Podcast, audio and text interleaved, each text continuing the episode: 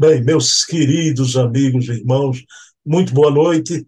Estamos aqui em mais um programa Bezerra de Menezes, o Kardec brasileiro, sempre na companhia do meu amigo Luciano Clay Filho, presidente do Memorial Bezerra de Menezes, historiador, e traz aqui a cada domingo informações valiosíssimas e não sabidas, não é?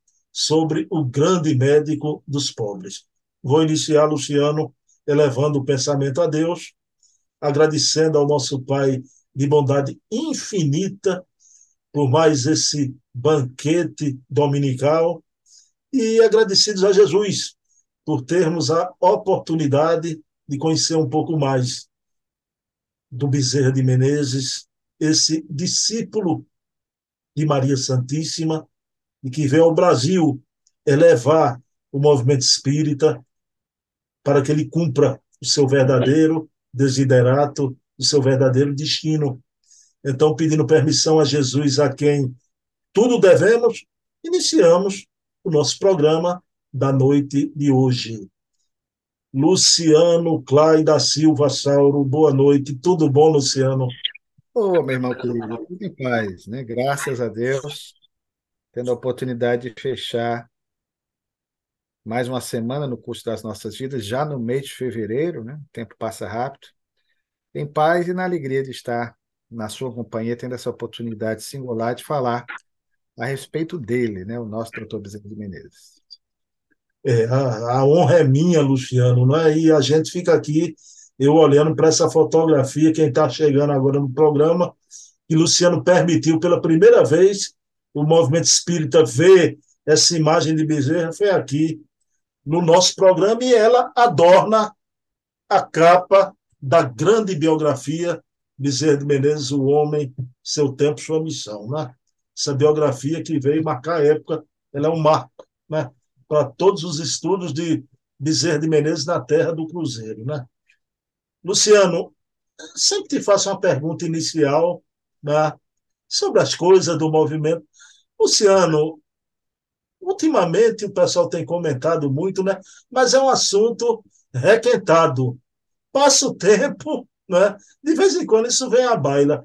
Luciano, o que você acha dessas coisas do pessoal ficar procurando né, gente reencarnada que foi tal espírito ou qual espírito?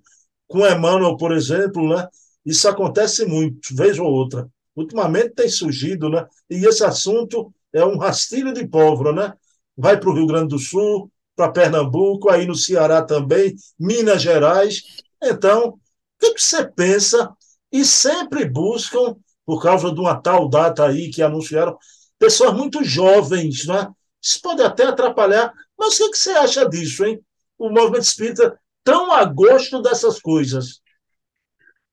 Bruno, querido, nós nos esquecemos que o Espiritismo é uma doutrina de bom senso. Bom senso que ele, Allan Kardec, tinha sobejamente. Daí a adjetivação a ele com justiça dada por Camille Flammarion de seu bom senso encarnado. Então, embora nós saibamos das possibilidades de irmos e virmos na nossa jornada evolutiva através do fenômeno da reencarnação, isso não nos credencia, mesmo como espíritas, que é uma doutrina que nos concita a ter uma avaliação mais acautelada pela própria proposta racional do espiritismo em relação a todos os fenômenos existenciais, que nós saiamos sem nenhuma fundamentação, dando opiniões especulativas acerca de determinados personagens da história do nosso movimento que estariam voltando.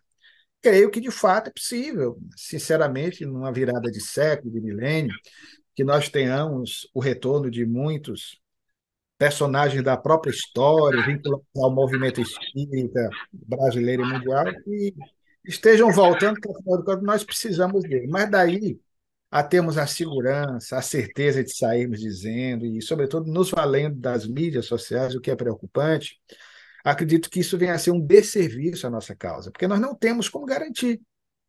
Eu me lembro muito, e já falamos noutra oportunidade, embora a reencarnação, portanto, seja um dos princípios fundamentais do Espiritismo, e foi exatamente a lógica retorquível desse preceito doutrinário que me fez aderi há 38 anos ao Espiritismo. A lógica da reencarnação me fez compreender, como até então não compreendia, a própria existência, o porquê de nós estamos, estamos na Terra, as dificuldades pelas quais passamos, entendendo que a Terra é essa casa que nos permite assimilar as lições necessárias ao enriquecimento do nosso patrimônio intelectual, moral e espiritual. Não estamos nela nem pela primeira, nem pela última vez. A vida não começa no berço, nem se extingue na sepultura. Mas o fato é que eu me lembro muito de um amigo contando isso para você, já noutra oportunidade, mas é sempre bom lembrar. Ele vinha de uma escola materialista, era um professor aqui do curso de Sociologia da Universidade Federal de Ceará, tivemos a oportunidade de conhecer, já velhinho, Manuel Lima Soares, conhecido na intimidade da nossa casa espírita de Irmão Nel. E o Nel era aquele espírita bem à moda antiga, às vezes um pouco aparentemente rabugento na maneira de falar, contundente. E quando as pessoas perguntavam exatamente a respeito dessas especulações reencarnatórias deste ou daquele personagem da história do cristianismo que voltou vinculado ao espiritismo, ele tinha uma expressão que eu nunca esqueci. Ele diz: Olha, essa história de reencarnação, eu só aceito uma, que é aquela que Jesus Cristo afirmou, que João Batista era a reencarnação de Elias. Eu só aceito essa porque veio dele. As outras todas, para mim, eu ponho em xeque, eu tenho dúvidas. Então, eu acho que vai muito por aí, sabe? Que repito, não descartamos as possibilidades quando vem de uma fonte segura. E mesmo assim, um médium que nós conhecemos como Chico Xavier, Ivone do Amaral Pereira, Vilda Gama, Vivaldo Pereira Franco, nós já passamos a refletir mais detidamente na possibilidade. Mas mesmo assim, nós temos, pelo livre-arbítrio sagrado, e é isso que Kardec propõe, o direito de aceitar ou não, de ver se há lógica, se não mas nós devemos ver isso com muito cuidado, tendo em vista que as pessoas que nos ouvem, ainda mais hoje, repetimos, com as mídias sociais, elas passam a achar que isso é uma diretriz doutrinária de fazer essas afirmativas que, na verdade, nós não temos como sustentá-las, não temos como afirmar. Perfeito, Luciano. Eu gostei muito do seu amigo, né? A condição sine qua non para acreditar numa reencarnação é a de Jesus. Isso aí é indispensável e agora a gente até o que vem pela mediunidade, né? Que Kardec foi Jean Rouge, né? Humberto de Campos revelou ao Chico. Aí tudo bem, né, Luciano? Mas... E essa Kardec soube, né, em seu tempo. o próprio nome Allan Kardec, então ali ele vinha dentro de um contexto especial, né? amparado pela espiritualidade, pelo espírito de verdade. Então tinha, vamos dizer, o próprio homem, né, a autoridade aí sim para fazer essas afirmativas. Agora, colocar, eu disse até ao Leonardo Bar, no programa que a gente fez, uma personalidade descomunal, do tamanho descomunal como é Mano, né? Em ombros de garotos que aparecem por aí, não é? Aparecem ao amanhecer e já somem ao entardecer, e, e pelo amor de Deus, é, é, a gente precisa ter uma responsabilidade, né? Sem dúvida. Luciano, vamos lá. Pessoal, hoje a gente vai fechar aqui aquela parte da genealogia, não é? Gente viu, adorei aquele episódio com, com aquela coisa inusitada do o rapto da Cordoniz, deu origem né, ao início da, da família Bezerra. Mas, Luciano, na décima geração aparece uma personalidade também importante, não é? que é o Martim Bezerra. Esse Martim Bezerra é? era um fidalgo da Galiza, um documento atesta isso, em 1718. Então, ele fez um crime, cometeu um crime e muda-se para Portugal. Né? Veja a pergunta que eu quero fazer para você. Ele muda-se para Portugal, depreende-se que provavelmente o assassinado era do nível social dele, porque daí a, a mudança para Portugal para fugir de uma vingança, né? Mas, novamente, Luciano, a gente viu é outro tipo de episódio. A gente já viu histórias de crime, já o rapto da Cordoniz, este parente distante, né? Da décima geração mata alguém e, e, essa coisa era muito comum, não é? O, o Kardec aborda o duelo lá na, na, na França, não é? Mas era muito comum na Idade Média, no, no, dos anos 1700, já, e aí se mudava, fugindo da vingança. Faça uma análise aí desse personagem de um momento assim como esse.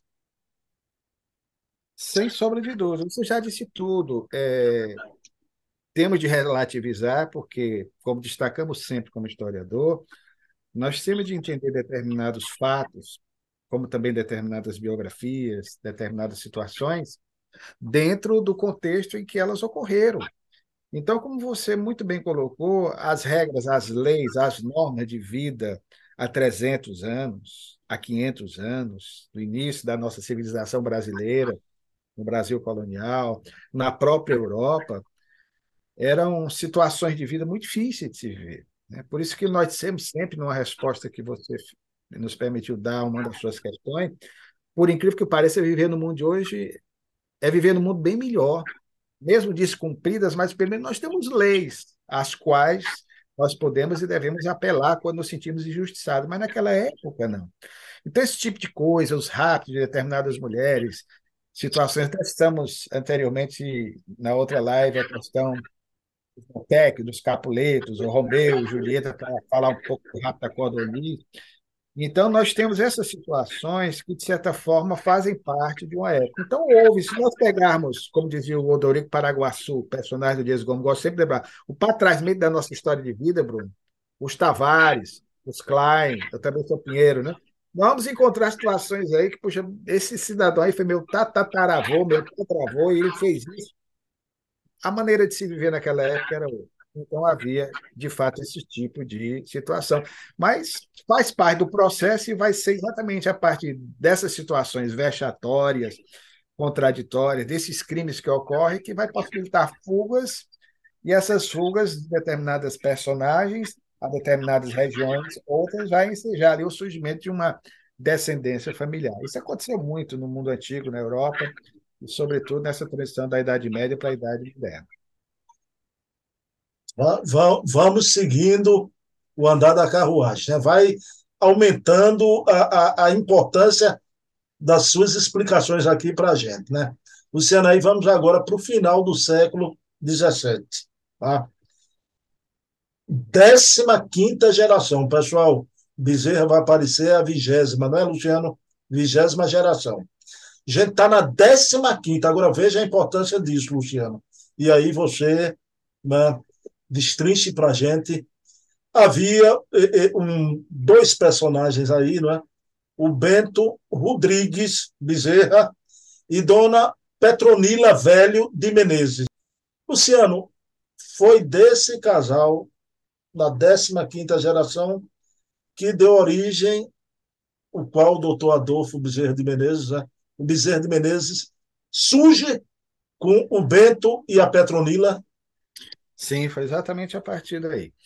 E queria só fazer um registro também, sabe, em relação a esses estudos genealógicos, eu não posso lhe dar os créditos, foi de onde, inclusive, nós retiramos boa parte dessas informações, ao querido amigo Eduardo Castro Bezerra Neto. Nós já mencionamos na outra oportunidade, no referido capítulo, que consideramos o Eduardo, que é sobrinho trineto de Bezerra de Menezes, ele é trineto do Manuel Soares, o irmão mais velho de Bezerra de Menezes.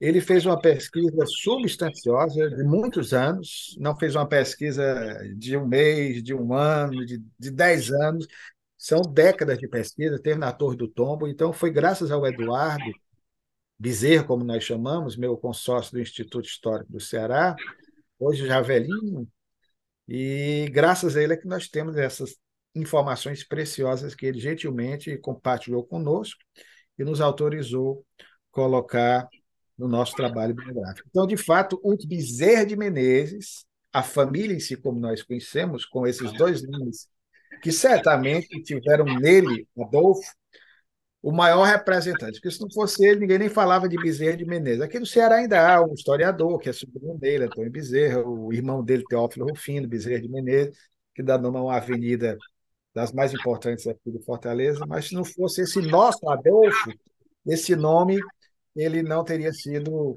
como acreditamos, indelevelmente marcado. Até porque também, como aconteceu no passado, a junção desses dois nomes, a partir, sobretudo, do início do século XVIII, atualmente nós vamos tendo aí a decomposição do nome. Então, muitos dos descendentes do Dr. Bezerra de Menezes, pelos casamentos das filhas, vão perdendo também o sobrenome que era Menezes, fica só Bezerra, ou Menezes, tira o Bezerra. Então, hoje você, como era como acontecer com os filhos do Dr. Bezerra de Menezes, no caso, principalmente as filhas, quando casavam, incorporava o nome do marido e às vezes tirava o, o nome do avô, do pai, né, da família. Então, isso era muito comum, mas vai ser exatamente a partir desse casal. Luciano, um detalhezinho só do Bento Rodrigues. Ele era residente aqui em Pernambuco, na cidade de Goiânia, município é, do litoral pernambucano, né? Então, cidade de Goiânia era um negociador de gado, né? Era aqui pernambucano, né, Luciano? Era, era, era sim. E como nós já dissemos para você, né, os Bezerra de Menezes vieram daí, né, para cá. Então, até porque, Bruno, Ceará e Pernambuco faziam parte de um mesmo torrão. Somente a partir de janeiro de 1799, praticamente no fim do 700, que é o século XVIII, início do 800, que é o século XIX, que o Ceará, por uma questão até mesmo geográfica, a capitania, depois província de Pernambuco, não tinha como manter tudo. Então, houve naturalmente, sem conflitos, como até hoje, nós vivemos bem, a separação por uma questão estratégica, em termos de geopolítica, foi melhor, para que assim o Ceará grande, antigo, ficasse o Ceará, a província onde os Bezerra de Menezes vão se estabelecer. Mas de Pernambuco nós temos, ainda hoje, a presença forte de ancestrais, e já na época do Dr. Bezerra de Menezes, nós recebemos muitos cartas de visitas, que eram fotografias da família, e é interessante porque muitas delas eram de parentes ainda radicados em Recife, em Pernambuco. Então, nós vamos ter muitos Bezerra de Menezes, parentes, primos do doutor Bezerra, morando aí. Luciano, é, é, isso que você me disse realmente, né? Essa ligação dos Bezerra com Pernambuco. Mas aí, quando a gente vai para o detalhe, a gente bota a lupazinha, né? Porque desse casal, Bento e Petronila, vai surgir uma filha Joana Bezerra de Menezes. Isso é início do século XVIII, Luciano, né? Joana Bezerra de Menezes. Luciano, essa Joana se casa com seu marido, vai se transferir para o Ceará. E aí é onde vai começar a nascer os filhos desse casal, de Joana Bezerra de Menezes, os primeiros Bezerra de Menezes cearenses. Aí qual é a lupa aí, né? Luciano Clay Filho, da 16 à 17 geração, né, os Bezerra de Menezes eram compostos por pernambucanos. Me diga uma coisa, quer dizer que nessa árvore genealógica de Bezerra mais tempo até de Pernambuco do que de Ceará, né, Luciano Claro? Cronologicamente, sim, sim, principalmente mais perto dele, né, que vai nascer em 1831, né? Então, de fato, essa, essa presença dos bezerros de Menezes, não havia muito naquela época essa separação, né? como a própria região onde ele vai nascer, no Riacho do Sangue. Hoje nós temos naquela região do Riacho do Sangue duas cidades principais, Jaguaretama, Solonópolis, mas nós temos Jaguaruana e outras tantas mais ali que fizeram parte né, de uma mesma região. Então, Pernambuco e Ceará era um e a mesma coisa praticamente, né? Ninguém tinha essa preocupação toda em se, se separar, não. Então, na verdade, sim, cronologicamente, temporalmente, aí nós temos uma permanência importante em Pernambuco. E já dissemos para você também que Bezerra amava Pernambuco, conhecia Pernambuco, fala até na obra A Casa Assombrada do Leão Coroado, de personagens. Ele conhecia profundamente a história de Pernambuco. Nós vamos encontrar também na mesma obra o personagem que ele se retrata nele, Dr. Leopoldino, embora não seja não seja não seja é, um médico cearense, mas a história toda ali retratada naquele estudante que vai cursar medicina no Rio de Janeiro é ele, emprestando as características ao personagem. E o ambiente original é Pernambuco. Vou, aí eu vou lhe perguntar, né? Doutor Bezerra de Menezes era esse homem bondoso, caridoso, né? preocupado com, com, com os pobres, mas em certo momento, até você narrou aqui, de Menezes tinha um temperamento firme quando era necessário, né? Aí, digamos, Luciano, esse lado calminho e o lado do temperamento mais forte, qual é o lado pernambucano ou cearense aí? Rapaz, é difícil de dizer. Embora quando você defende o seu Santa Cruz, você é muito muito firme, eu com o nosso ferroviário, né? Mas o doutor Bezerra de Menezes, ele era firme, como Jesus foi também, enérgico, vamos dizer assim, em determinados momentos, quando tinha que se apresentar. Suave nos momentos certos, mas sem nunca deixar de ser uma alma proba, íntegra, afetuosa. Mas ele tinha que se posicionar, não dava para falar com a leveza com que costumeiramente ele lidava com aqueles que demandavam seu consultório, por exemplo, da tribuna da Câmara dos Deputados. Então, ele tinha que ser mais enfático na luta pela abolição da escravatura, em que a maior parte dos brasileiros, os cafeicultores, os barões do café, do Partido Conservador e até dentro do Partido Liberal, eram contra a emancipação do elemento civil, então ele tinha que se posicionar de maneira contundente. Aí vem o sangue, né? latino, pernambucano e cearense. Luciano, Luciano Clay, pessoal, é uma alma boa, nobre. Vou dizer uma coisa a vocês. Foi a pergunta que Luciano demorou mais para responder. 30 segundos. Se o lado bom e o lado mais firme de Bezerra era pernambucano cearense, ele ficou inspirando.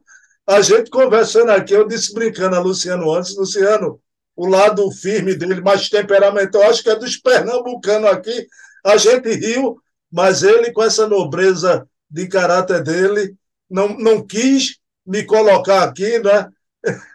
em, calça justa, né? não é saia justa, calça justa, e, mas é isso, e eu concordo, né, Luciano? Ser de simples como uma pomba, prudente ou firme quando necessário, né? Mas, Luciano, aí a primeira geração nascida no, no Ceará né, é a 18 é, é, isso aí você vai poder explicar melhor para a gente, que essa 18ª nasce o avô de Bezerra, Antônio Bezerra de Menezes. Luciano, mas esse avô, nessa 18ª geração, com seu irmão, Manuel Inácio, eles vão se transferir para Riacho do Sangue. É aí onde vai começar os Bezerra de Menezes na 18ª geração, de Riacho do Sangue, não é? Exatamente, nessa região. Eles receberam, e nós tivemos na oportunidade, a possibilidade de consultar o livro das Seis Marias. Então, eles receberam Seis Marias, era uma concessão de terras para ocupação na região, região Irma, imagine, né? semiárido nordestino, mas também tinha a possibilidade da criação de gado no Riacho das Pedras ou no Riacho do Sangue posteriormente assim chamada, aquele local, e que vai dar nome à região, como dissemos há pouco, onde se situa Jaguaretama, na sua maior parte, mas também Solonópolis. Então, de fato, vai ser o coronel Antônio Bezerra de Souza e Menezes, interessante que ele botava por muitas vezes o I Menezes, não era Bezerra de Menezes. Depois o filho é que vai adotar o Antônio Bezerra de Menezes. Mas o coronel Antônio Bezerra e Menezes, ele vai com o irmão Manuel Ignacio, ele vai ter um outro irmão, um, um filho do Manuel Ignacio, que mais tarde com o filho dele, Antônio Bezerra, o pai do Antônio Bezerra, vão pelejar para promover a libertação do velho Antônio Bezerra por ocasião do momento aí da confederação do Equador, em que ele vai se envolver numa contenda, por ter participado, por ter mudado de lado. Isso a gente vai falar depois. Mas o fato, querido, é que nós vamos ter, portanto, essas Três Marias permitindo que eles se estabelecessem ali, na região onde mais tarde vai ser construída a Fazenda Santa Bárbara, que era propriedade do avô, doutor Vicente Menezes, e onde seu pai também vai construir num pedaço dela a Fazenda das Pedras, onde Adolfo irá nascer. Então, realmente, eles receberam essa concessão. Então, os Bezerra de Menezes, do Riacho do Sangue, que nós temos aqui no Ceará, três ramificações do Bezerra de Menezes. Nós temos da Zona Norte, a região de Sobral, nós temos também da região do Cariri, que teve uma importância também muito grande em nível de Ceará, onde houve outros Bezerra de Menezes que até migraram para o Rio de Janeiro. Eram descendentes de um mesmo tronco ancestral comum, mas que à medida que o tempo ia passando, essas ramificações iam seguindo cursos próprios. Mas o nosso, vamos usar aqui o pronome possessivo, o nosso Adolfo Bezerra de Menezes, ele vem com a sua família exatamente dessa região do Riacho do Sem. Pronto, Luciana, aí agora a gente vai dar o, o fecho nessa fecho, porque, pessoal, o próximo programa do próximo domingo, a gente vai tratar aqui de Antônio de Pádua, Luciano. E eu pedi a Luciano, Luciano concordou, Antônio de Pádua tem que ser um programa só, né? Só a altura desse espírito, né? Então, mas Luciano, porque tá, há uma relação também do, do Antônio de Pádua com Bezerra de Menezes, né? a gente vai saber semana que vem.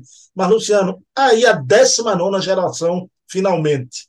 A gente está chegando, a 18 o avô, a 19 o capitão Antônio Bezerra de Menezes, o pai de Bezerra, que no programa passado a gente viu o, o fechar das cortinas, o apagar das luzes, seu desencarne. Ele se casa com dona Fabiana de Jesus Maria, né? Então, Luciano, a data, eu fiquei surpreso com essa informação, né? Porque não se sabe ao certo a data desse casamento e, e é possível chegar-se a essa data ainda?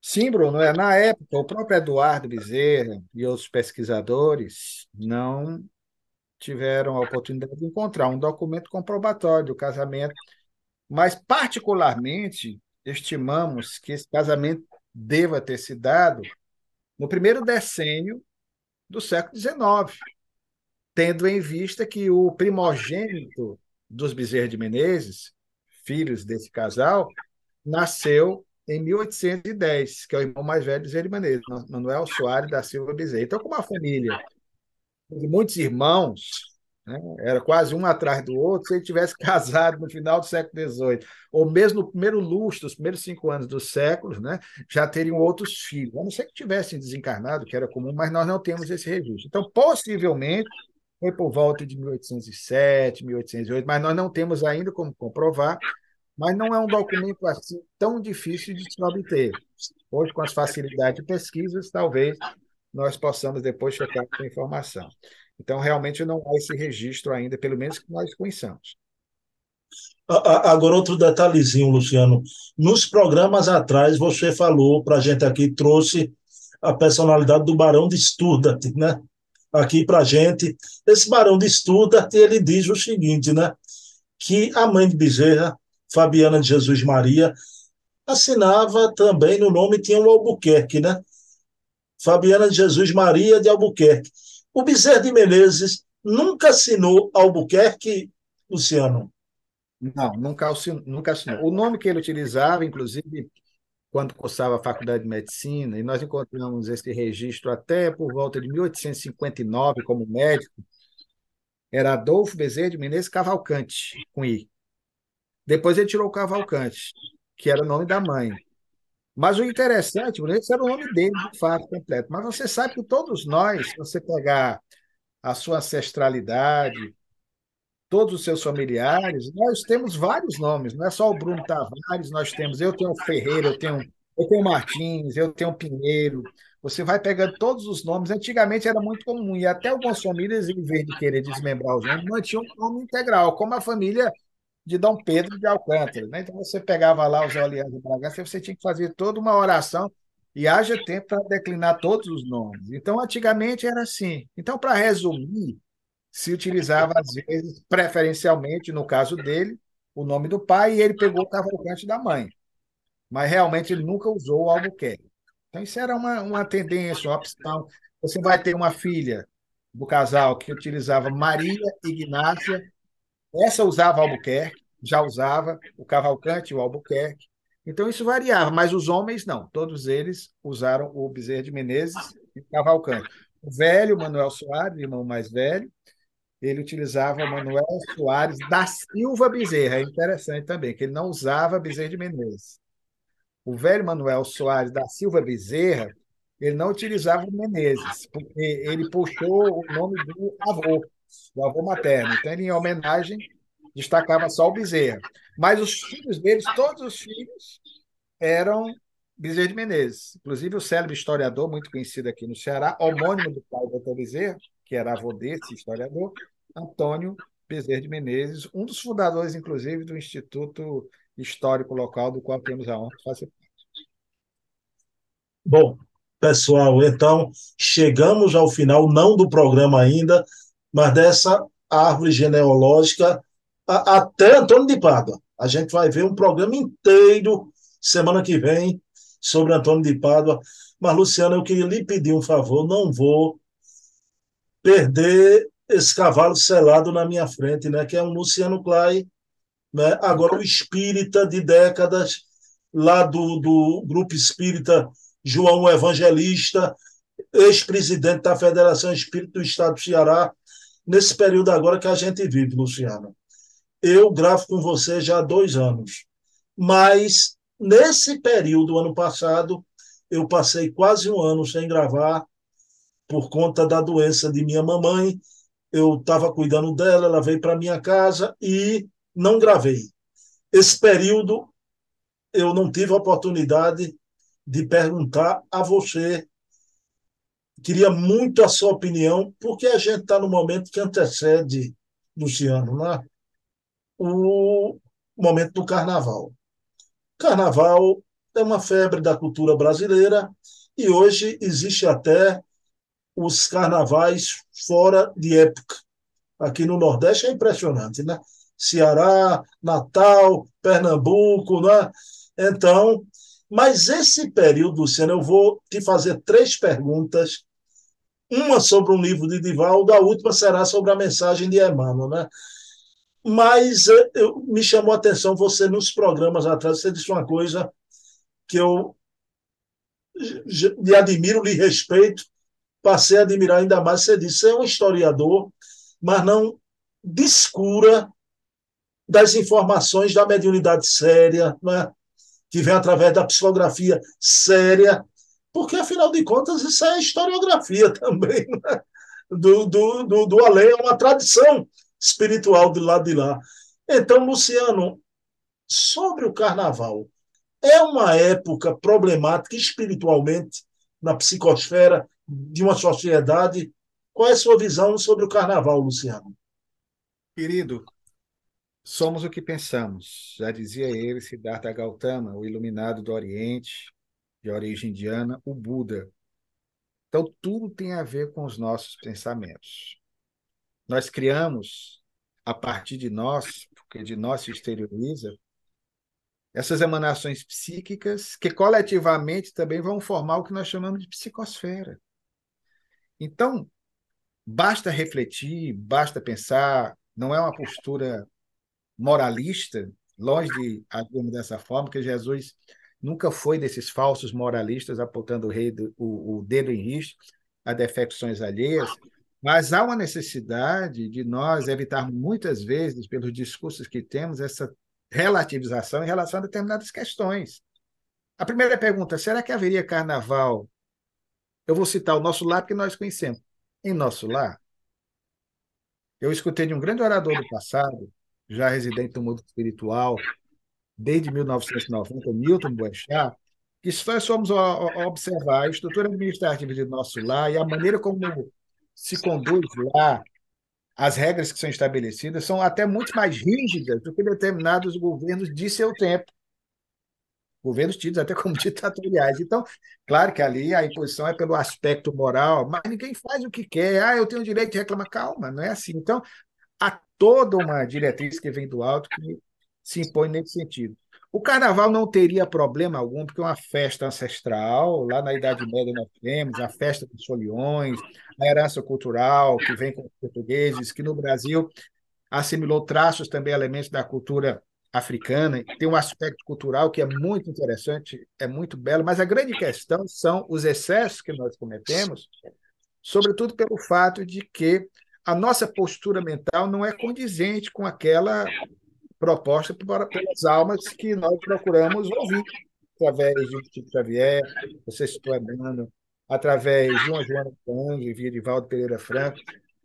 Eu digo sempre que se o carnaval, nós vivêssemos, fosse brincar no clube, o carnaval, como crianças, a ingenuidade infantil, eu olhasse para aquela moça como uma criança olha para outra, bem-aventuradas as crianças que o reino do céu, não haveria problema algum. Só que não é assim que acontece. O sensualismo exacerbado, algumas festas que já o Chico Xavier, revelações bombásticas trazidas, inclusive compartilhadas com Newton Boechat, mostrava que do lado espiritual também nós temos espíritos que se comprazem com isso, que se alimentam das nossas energias. Por isso falamos da questão da sintonia.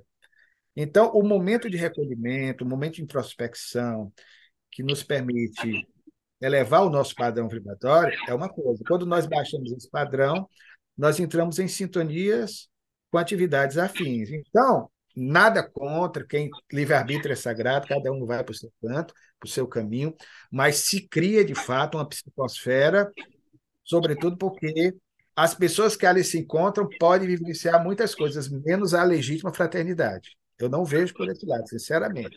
Acho que o rapaz que olha para a moça, ele olha com segundas, com terceiras intenções, e ainda mais regado muitas vezes pelo álcool, pelas drogas, que fazem com que nós saiamos do nosso. Então, nós temos que ter o cuidado devido. Às vezes, você quer brincar, o carnaval, nada contra. Eu tinha um amigo aqui em Fortaleza que ele dizia: ah, eu vou ao carnaval porque eu vou tentar conversar com alguém, eu vou tentar orientar alguém, Vou tentar convencer essa pessoa a ter uma postura diferente. Ele queria brincar o carnaval, na verdade, foi o que ele tentou. Não acho que seja um ambiente adequado para ir. Né? Então, repito, a nossa maneira de encarar o carnaval, e eu sou do mês do carnaval, né? Nasci em fevereiro, mas nunca gostei muito de carnaval. Gosto do feriado, de ficar em casa, fazer as minhas introspecções, meus estudos, mas o cuidado que nós devemos ter em relação a isso, porque, sobretudo, depois da chamada quarta-feira de cinza, o enfado, o mal-estar, situações que nós vivenciamos, praticamos, aí vem o arrependimento, e nós já estamos vivendo um momento muito grave com essa onda avassaladora, que não deixa de ser quase que uma pandemia de ansiedade, depressão, de suicídio. Então, se de repente você acha que vai desopilar, palavra dos nossos dias, e voltar melhor do que foi, devagar com Andu. É bom refletir se não existem outras alternativas que sejam mais condizentes com a busca que você, eu, todos nós almejamos alcançar do equilíbrio interior. Com todo respeito, o carnaval, embora uma festa popular, não é esse o caminho. Luciano, até os antigos diziam, né, Luciano? Panem et circense, pão e circo, para imbecilizar as massas, né? fachada dos problemas sociais mas com o tempo foi passando cada vez menos pão e mais circo, né? Menos Exatamente. E, e, e, nós estamos cercados por uma nuvem de testemunhas invisíveis, já dizia Paulo em uma de suas epístolas. Né? Nós não estamos sós. Então, nós não vamos brincar sozinhos. Né? Então, aquela história de dizer atrás do trio elétrico só não vai quem já morreu, atrás do trio elétrico vai também quem já morreu. Então, tudo é uma questão de sintonia. Né? Cada um vive como quer. Eu acho que o momento que nós estamos vivendo, ainda mais pós-pandemia, que ainda requer cuidados por parte de cada um de nós, exige, a nosso ver, uma postura de maior introspecção. Luciano, aí vamos falar sobre Bezerra de Menezes, sim, e o carnaval, né? Que Luciano acabou de falar, tem gente por aí quebrando a cara, crente que é feliz, sem perceber a exploração que sofre nos dois planos da vida, né? Nos dois planos. Luciano, Bezerra de Menezes é impressionante. Quem prefaciou a obra de Luciano, a maior biografia escrita até hoje sobre Bezerra, quem prefaciou foi Divaldo Pereira Franco, né? E é pela mediunidade de Divaldo, Luciano, né? Eu até indico esse livro para a pessoa passar o carnaval lendo esse livro para saber o que é o carnaval, né? Passa os quatro dias lendo, né? Nas Fronteiras da Loucura, obra psicografada por Manuel Flamengo de Miranda, né? Eu tenho um livro A Capa Antiga, Clay, né? Eu adoro capa antiga de livro, né? Então, Nas Fronteiras da Loucura, né? Luciano Clay, eu queria... Você conhece a obra, né? Já leu a obra. Luciano, é impressionante porque o Manuel Flamengo de Miranda faz um trabalho onde se encontra Dr. Bezerra de Menezes e a, as equipes espirituais de Dr. Bezerra. Isso é uma coisa impressionante, não é? Então, e até um capítulo muito interessante sobre Noel Rosa, afastado hoje, espírito desencarnado do carnaval. Luciano, essa obra é muito importante. Que valor você dá uma obra como essa nas fronteiras da loucura? De um imenso valor. Eu tenho um respeito muito grande é, pela mediunidade do Divaldo Pereira Franco, até como historiador. O historiador é um cientista também, mesmo da área de humanas. Nós já tivemos a oportunidade de fazer uma análise comparativa dos textos psicografados da Lavra de Viana de Carvalho por Divaldo Pereira Franco, comparando-os com Viana de Carvalho encarnado. Isso nós até colocamos, selecionamos palavras específicas que eu posso dizer para você com toda a segurança e se eu tivesse alguma dúvida em relação à fenomenologia mediúnica, esse seria um dos motivos pelos quais eu continuei avante no projeto, no meu trabalho, porque para mim não tem o que questionar. Então, Respeito muito a mediunidade de Valdo, é uma obra que foi lançada há bastante tempo, mas extremamente atual. Manuel Filomeno de Miranda, que vem da terra do Carnaval da Bahia, de Salvador, espírita militante do movimento espírita local, né? Uma alma também extraordinária. Então, é uma obra que eu destacaria, que eu li na minha iniciação no Espiritismo, na época ainda que frequentávamos, como você, mocidades espíritas. Já fazíamos estudos na época, inclusive em período de carnaval, sempre, sobre essa obra. Luciana, aí a, a pergunta derradeira. A gente começou com Emmanuel, né? A coisa da reencarnação terminar com Emmanuel.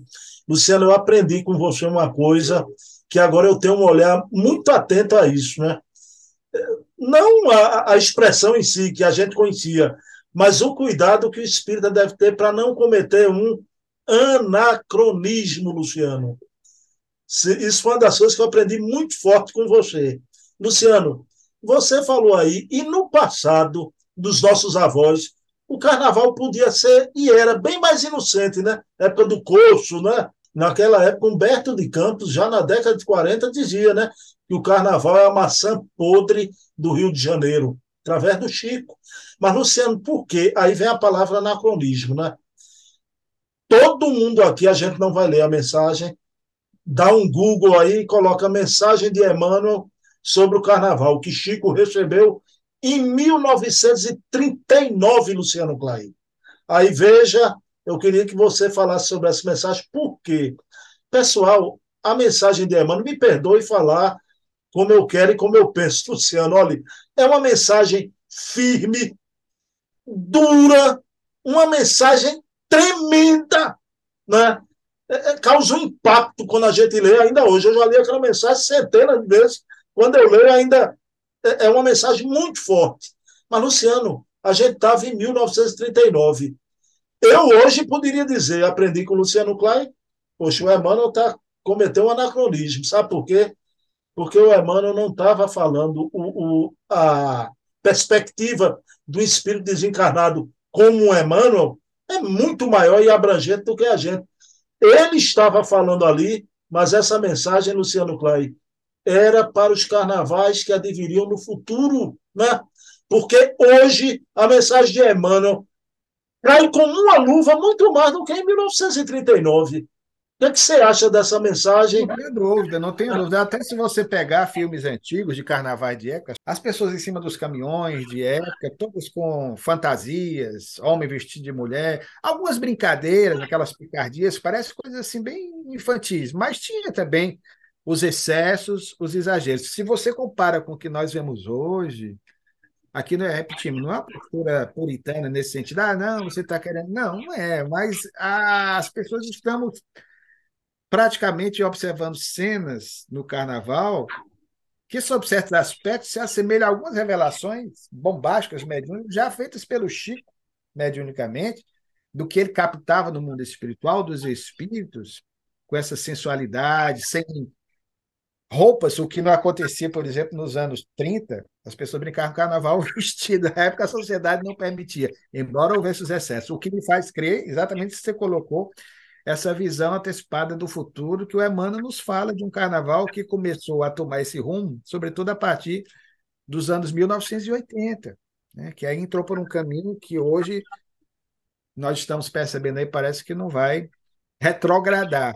Mas o Emmanuel é admirável, porque naquela época, olha que na época dos anos 30 era o Emmanuel firme mesmo. Basta ler o livro Emmanuel, de Emmanuel, você vai ver que o Emmanuel, já na década seguinte, sobretudo na década de 1950, já vai ser um Emmanuel com alma mais luarizada, aquele Emmanuel quinto evangelista, como nós consideramos, como um amigo disse certa feita. Mas ali ele era o Emmanuel que dizia se ensina ou não. Ele não tinha aquela preocupação de agradar gregos e troianos. Ele diz: olha, o que se tem de ter é esse cuidado em relação aos nossos procedimentos. Nós somos responsáveis por aquilo que plantamos. Repetindo, livre-arbítrio é sagrado, mas as opções equivocadas que nós fazemos e como fizemos ao longo do nosso carreira evolutiva, nós vamos responder por isso. Bem, o problema, Luciano, é que antigamente as pessoas se fantasiavam de Pierrot e de Colombina, né? O problema é que agora tiraram a roupa do, do, do Pierrot e da Colombina, né? Ninguém sabe mais nem o que é Pierrot e Colombina, né? É. Luciano, para encerrar, você já viu uma palestra que você disse que admira tanto do Newton Boechat, A Cidade Depravada? Era exatamente Você já viu, tá, tá lá na Rádio Emmanuel, todo mundo pode ver, viu, pessoal? Exatamente. Emmanuel, né? Foi essa a lembrança que fizemos quando fizemos citação ao nome dele. E aquilo ali ele parte exatamente de uma revelação que ele foi feita por Chico Xavier. Luciano, gratidão, viu, por ter falado sobre o carnaval, um alerta, né? E eu não podia deixar de esse cavalo selado na minha frente, né? Este homem aí com essa experiência toda, e eu não digo nem ter a coragem, né? Mas hoje em dia a gente parece que essa relativização, né? Então ninguém tem um valor moral mais sobre nada, né? Então você não sabe o que é o certo, tem que ter parâmetro, o que deve, o que não deve, parâmetro nenhum para nada, né? Luciano, a gente chegou ao fim. Eu vou dar a palavra. O Luciano tem uma homenagem a fazer meu querido, com você, a palavra, Luciano. Ô, Bruno, agradeço. Não poderia deixar de fazer um registro, até porque ela sempre acompanha o seu programa, a querida amiga Lúcia Bezerra. Na última terça-feira, dia 31, último dia do mês de janeiro, próximo passado, desencarnou B de Paiva, como ele era carinhosamente, de Bezerra, né? Bezerra de Paiva, o irmão dela, mais velho, com 90 aninhos. Portanto, sobrinho, trineto e bisneto, porque tem uma descendência de um lado e de outro. Então, por um lado, ela é bisneta, sobrinha bisneta, e sobrinha trineta de Bezerra de Menezes. Então, ele desencarnou um grande artista, quem puser aí no Google, Bento Paiva, ator, teatrólogo, renomado, conhecido nacionalmente, ator de filmes, em vários filmes, Inclusive participou do filme Zé de Menezes, de de um Espírito, interpretando o juiz, né, aquele juiz do caso de possessão, que o garoto Adolfo vai ouvir. Leopoldino Chaves era o juiz, então ele interpretou magistralmente. Então ele desencarnou. E eu também gostaria de dizer que grande parte das imagens de Bezerra de Menezes, filmes do Bezerra de Menezes, que estão no nosso livro, gentilmente cedidos pela Lúcia Bezerra, que tem Paiva no nome também, foram do acervo pessoal do Boi Paiva. Então, graças a esse amigo, muitas das fotografias que a Lúcia gentilmente me passou, algumas ela até me deu, as originais, com as letrinhas dos filhos. Tem muito dos Bezerra de Menezes também aí de Pernambuco, da família que residia em Pernambuco. Vinha tudo desse acervo particular do B de Paiva, que se foi na semana passada, no último dia 31 de janeiro. Então, Deus possa ampará-lo e que o seu ilustre ancestral esteja lá nesse momento dando a ele conforto carinho, bem como a irmã Lúcia, que é uma das pessoas por quem eu tenho um carinho assim nessa existência muito especial. Pode fazer a prece, amigo.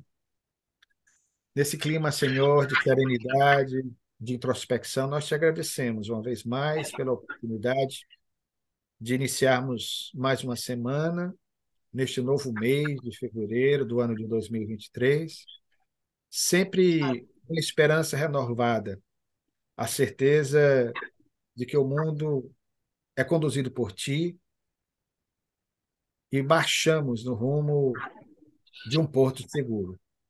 Ampara-nos, mestre, sempre nos nossos propósitos de mais e melhor servir a causa que nos confiaste na tua mensagem rediviva pelo Espiritismo, que é o teu consolador prometido. Abençoa-nos neste instante, guarda-nos na tua paz, assim seja. Bem, pessoal, semana que vem estaremos aqui, programa inteiro sobre Antônio de Pado e Bezerra de Menezes.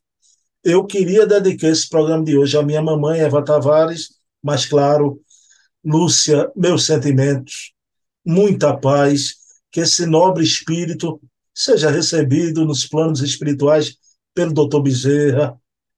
E a morte, Luciano, não é ponto final, a morte é ponto e vírgula, não é? A morte é apenas um boato, o maior boato dos séculos, não é? Morrer é dobrar a esquina somente, não é? Pessoal, até semana que vem, Luciano Clay da Silva Sauro. Já estou com saudade, viu? Beijo, beijo na alma. Te amo também, velho. Até o, o, confronto, viu? De Ceará, Ferroviário de Santa Cruz, viu? Aí a coisa muda, viu?